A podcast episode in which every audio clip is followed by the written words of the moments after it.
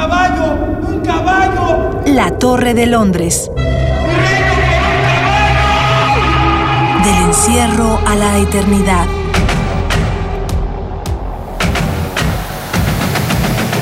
A 400 años de la muerte de Shakespeare.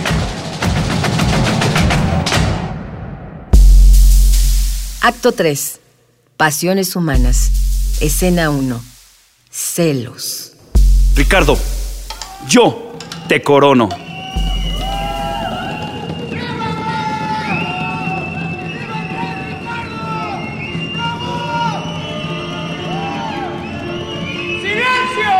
Fíjate, Harold Bloom dice que Shakespeare es la invención del humano. Es una hipérbole tremenda, ¿no? Pero ciertamente es que todas las pasiones humanas están en su obra. Uno dice los celos y qué retrato más maravilloso con Otelo. Recordemos algo importante, Otelo es un tipo efectivamente terrible, ¿por qué? Porque mata por celos injustificados, digo, no es que si fueran justificados estuviera bien, pero quiero decir además injustificados, a su esposa. Cuando hablamos de los celos, no podemos menos que referirnos a Otelo. ¿Cómo es que cayó este en la trampa, en la enfermedad de los celos y hasta llegar a matar a su mujer?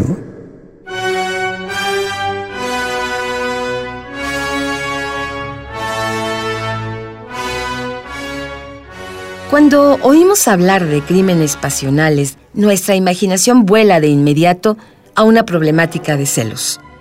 El dolor de perder a un ser amado es solo superado por el dolor de saber que el lugar que ocupábamos en su corazón nos ha sido arrebatado por otra persona. Francisco García Ortiz, actor de la compañía de teatro penitenciario. Pues muchas de las veces es como costumbre, ¿no? O sea, hasta con un amigo, ¿no? Si llega una persona nueva a querer hablarle a mi amigo y como que me está ganando su atención, pues yo siento celos. ¿Por qué? Porque me acostumbré tanto a mi amigo que ya no más quiero que, que se relacione conmigo, ¿no? O sea, un ejemplo. ¿Qué nivel de maestría debe tener un autor al retratar la naturaleza humana para que uno de sus personajes sea reconocido como el mejor ejemplo de una de las pasiones más poderosas del ser humano.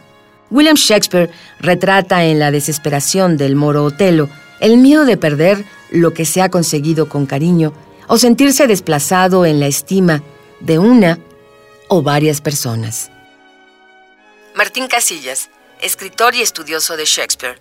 Cuando leemos a sus contemporáneos como Johnson y como otros de su tiempo, lo que encuentras es que hay una fuerza en lo que hace Shakespeare que rebasa a todos los demás.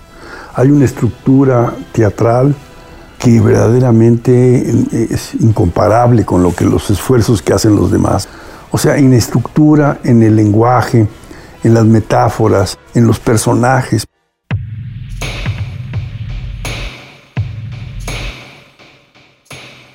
Según el Diccionario del Diablo de Ambrose Bierce, el celo es cierto desorden nervioso que afecta a los jóvenes e inexpertos. Pasión que precede a una prosternación. Es decir, un momento para exaltarse antes de ceder a la dominación. En la misma tónica, define al celoso como el indebidamente preocupado por conservar lo que solo se puede perder cuando no vale la pena conservarlo. A diferencia de la envidia, donde los individuos desean algo que está en posesión de otra persona, material o inmaterial, los celos surgen cuando algo, generalmente un sentimiento de cariño o admiración, es desplazado de nosotros hacia otro sujeto. Francisco García Ortiz, actor. La obsesión, la obsesión porque muchas de las veces ya no es amor, sino es este el, el ego, ¿no? Que se encuentra pinchado por un X cosa, ¿no? Ya sea por un engaño, ya sea por este... Muchas de las veces aquí me pasó cuando venía mi chava, yo me ponía celoso porque luego no me quería decir las cosas que le pasaban afuera. Tenía problemas y no me decía nada. Entonces yo todo eso lo relacionaba con que me está poniendo el cuerno, no me dice por cierta cosa. Y eso me, hace, me hacía sentir celos. José Carlos Balaguer, director del 77, Centro Cultural.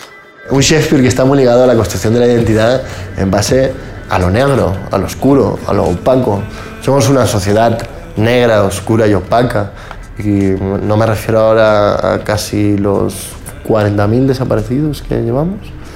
Me refiero a, a, nuestra propia naturaleza en nuestra relación cotidiana, en nuestra relación con los demás, en esta ambición que uno tiene con su compañero de trabajo, en estos celos que uno tiene con su amigo, en esta gula que a uno se le despierta a veces en donde unos no tienen nada de comer y los otros tiran a la basura las sobras de su comida sin haberla tocado.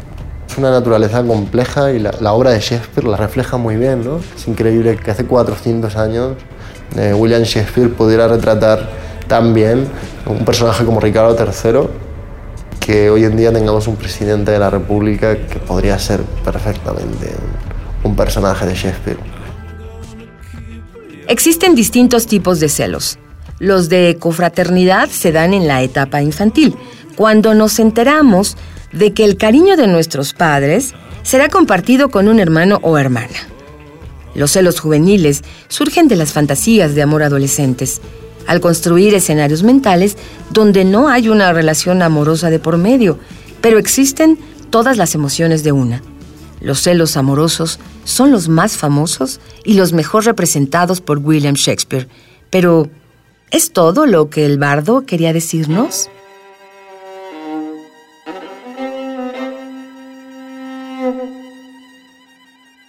Gerardo Piña. En la época isabelina, en la época de Shakespeare, había una población eh, de gente negra, pero no eran esclavos propiamente. La gran mayoría, esto es algo muy raro, la gran mayoría eran personas relacionadas con el arte. Se dedicaban a entretener a la gente, sí eran sirvientes, por supuesto, pero no como la imagen que nosotros en México tenemos de los sirvientes norteamericanos, ¿no? De la comunidad afroamericana que llegan como esclavos y toda esta historia en realidad es muy diferente. En Inglaterra es distinto. Lo que hace Shakespeare, por ejemplo, al poner un, personaje como Otelo, con este, que es un señor, señor de una casa, de un estado, es un hombre poderoso, es un hombre negro. Es decir, él está poniendo también como esquema de igualdad, de capacidad de todo, de poder, de locura, de amor, de ceros y todo, a un hombre negro como cualquier otro hombre blanco. Es una forma implícita de darle poder a personas que no están retratados como poderosos en ninguna circunstancia.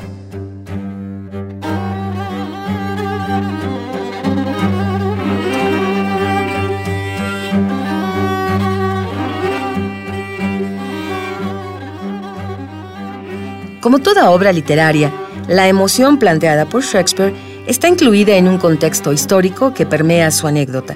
Sin embargo, no es este el contexto el que preferimos recordar en las historias, sino lo pasional, lo que emotivamente es memorable. Gerardo de la Fuente, filósofo. Es el último vestigio de la sociedad antigua. Es una reflexión sobre eso. Sí, el honor está ahí, pero las pasiones acaban con el honor. Justo es ese debate siempre. Decía David Hume, este filósofo, que no hay conflicto entre razón y pasiones. Es un filósofo del siglo XVIII porque las pasiones siempre ganan. O sea, no hay nada que hacer. El motor de la acción humana son las pasiones. Entonces podrá estar el honor ahí, que nos va a llevar a actos heroicos, pero el punto es que las pasiones van a acabar siempre imponiéndose. Tenemos que aprender a gobernarlas. Es que sin pasión no haríamos nada. Las pasiones son lo que nos mueve. Y si no tuviéramos pasiones, pues, seríamos como piedritas. Pero el problema de las pasiones es que vienen y se van y son fuertes. Entonces, vivir es aprender a gobernar esas pasiones. En buena medida. Y eso, es eso lo que está pensando Shakespeare. Ricardo III tiene que gobernar su reino, pero tiene que gobernarse a sí mismo.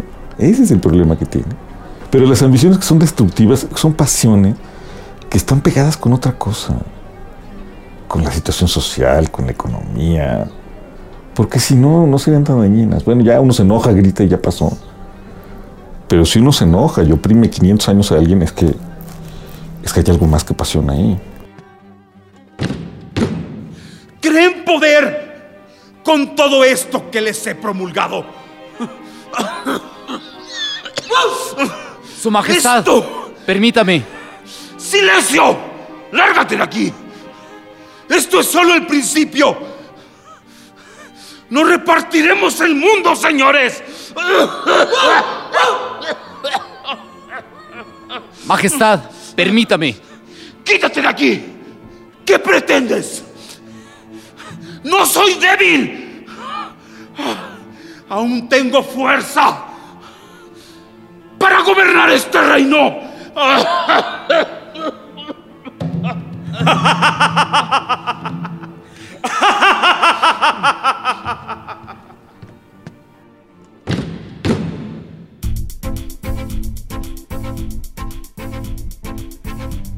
Celo. 1. Cuidado, diligencia, esmero que alguien pone al hacer algo. 2. Interés extremado y activo que alguien siente por una causa o por una persona. 3. Envidia del bien ajeno o recelo de que el propio pretendido llegue a ser alcanzado por otra persona. 4. En los animales, apetito sexual. 5 sospecha o inquietud de que la persona amada haya mudado o mude su cariño poniéndolo en otra. Gerardo de la Fuente. Espinosa decía que hay dos tipos de pasiones. Las pasiones tristes y las pasiones alegres. Y las pasiones alegres incrementan el poder. Pero Espinosa entendía el poder no, no como el poder del rey estrictamente, aunque también, sino el poder del ser mismo. Para Spinoza, el ser lo que es, el mundo, la dotación del mundo es porque puede. Lo que estamos viendo, la naturaleza, los edificios, tú, yo, la pantalla que está aquí, todo es porque puede ser. Y cuando se tienen pasiones alegres, ese poder del ser se incrementa. Tiene un carácter metafísico. Cuando uno está alegre, cuando esas pasiones se dan, entonces todo el universo mejora. No nada más nosotros, todo el universo. Y cuando uno está triste, con las pasiones tristes, entonces todo el universo empeora, porque se debilita, se disminuye la potencia del ser. Entonces, es interesante porque para él actuar responsablemente sería estar alegre, porque uno tiene responsabilidad con el cosmos entero.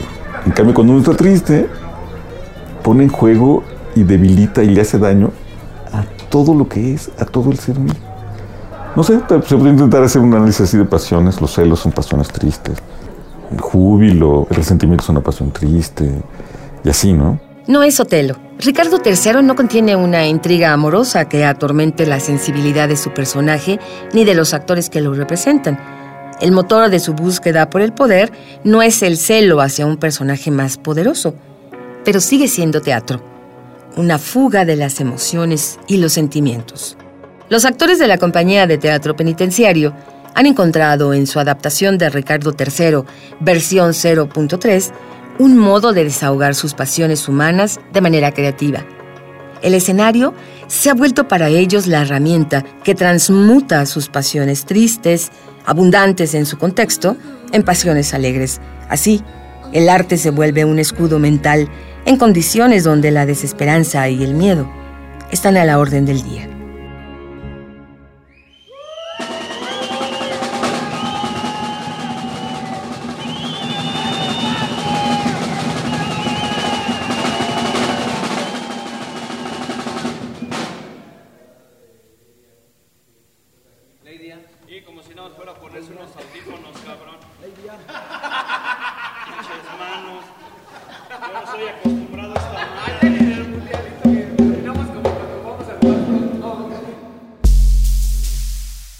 Fin de la escena primera. Guión Mario Conde. Equipo de producción Miguel Alvarado, Omar Tercero, Saria Luna y Jessica Trejo. Voz Hilda Saray. La Torre de Londres. Del encierro a la eternidad es un programa del Foro Shakespeare y Radio UNAM.